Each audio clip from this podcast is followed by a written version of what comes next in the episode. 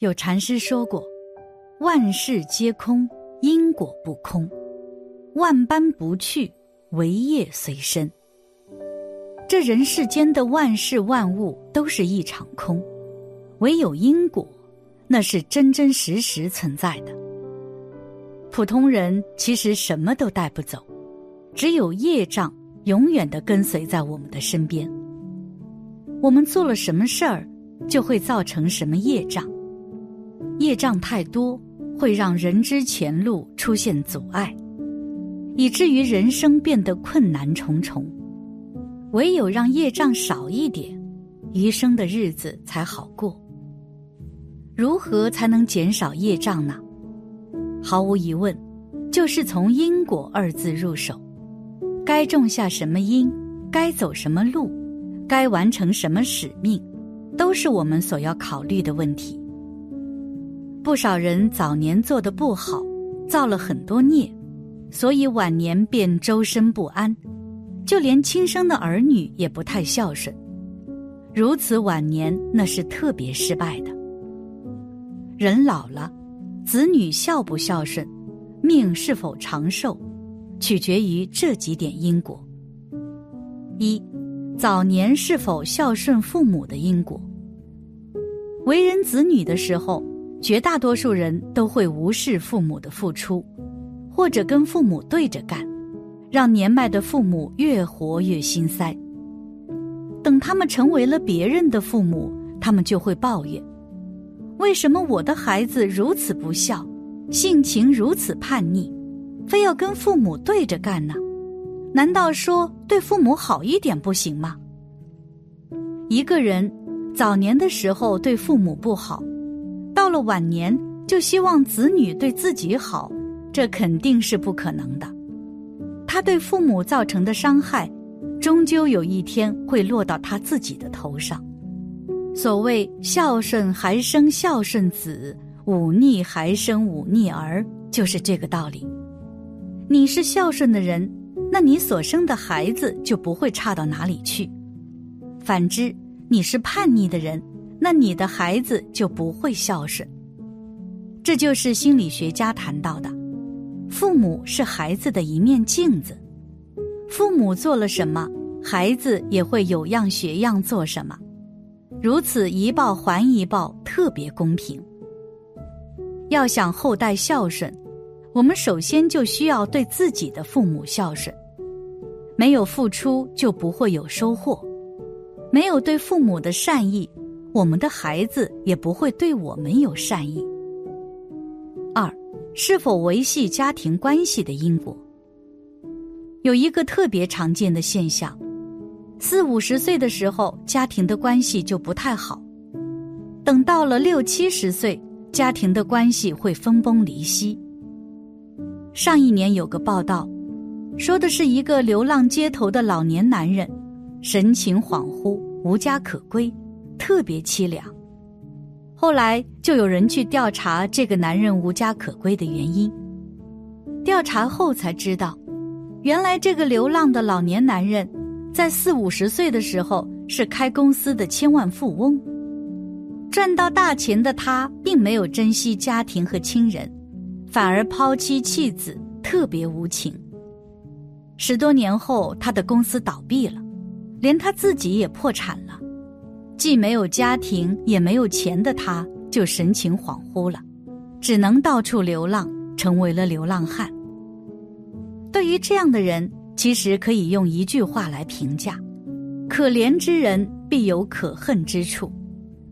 现在看起来可怜的人，也许以往的他们干了诸多让人痛恨的事儿。早年和中年的时候，就对家人和亲人不好，到了晚年。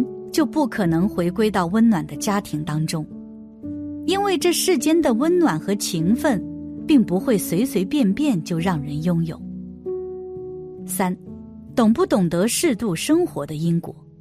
谈完了子女是否孝顺的问题，我们不妨思考另外一个问题：为什么每个人的身体和寿命存在如此之大的差别呢？原因是相似的。有些人并没有种下善因，那他们就不可能会收获到善果。早年不孝顺父母，晚年就会被自己的孩子抛弃；早年不适度生活，晚年就没有幸福的日子可过。所谓的适度生活，就是让人把握好一个度，不走极端的意思。工作不要过量，休息也不要过量，让两者平衡才是最好的生活方式。比如，你可以做到工作八小时，然后休息八小时，那你的身体就不会差到哪里去。因为人之身体不是机器，而是血肉，终究需要有休息的时间。千万不要小看了适度的生活模式，要知道。适度生活是最好的养生，也是最省钱的生活方式。一旦走了极端，或许普通人所赚的钱还不够给医药费。四，是否清心寡欲的因果？如何才能更好的保命呢？四个字：清心寡欲。所谓的清心寡欲，不是让我们去做和尚。而是让我们学会过极简的生活，生活有多简单，欲望有多低，寿命消耗的速度就有多慢。为什么欲望会加速人之寿命损耗的速度呢？就跟烈火是一样的，只要木材燃烧殆尽了，火焰就会立马消失。欲火焚身，就是让人折寿的根源之一。在生理上喜欢纵欲的人会老得比较快，在物质方面欲念滔天的人会被无穷的欲望黑洞吞噬，此生再无春风和细雨，只剩秋意和寒霜。从四十岁开始，普通人就该清心寡欲而活了，不喜欢的人就抛弃，不爱做的事儿就不做，给生活做减法。给寿命做加法，你尊重了因果和余生，因果和余生同样也会尊重你，如此而已。父母和子女之间的关系是一场永远谈不厌的话题。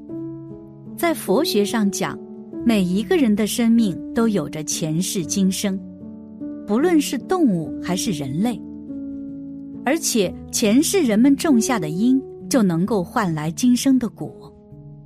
那么，父母和子女他们一场关系，都说是前世的债，今生的儿女情缘，也就是他们来还前世还没还清的债务。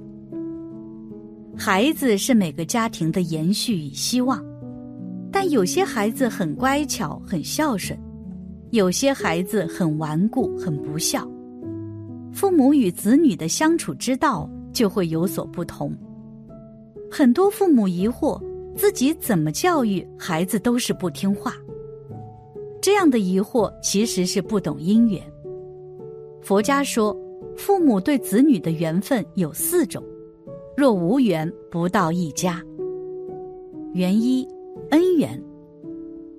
轮回里，你曾经对你的孩子有施恩，帮助他渡过难关，而在过去世里。他无法了尽这份恩债，因此与你结下了恩债。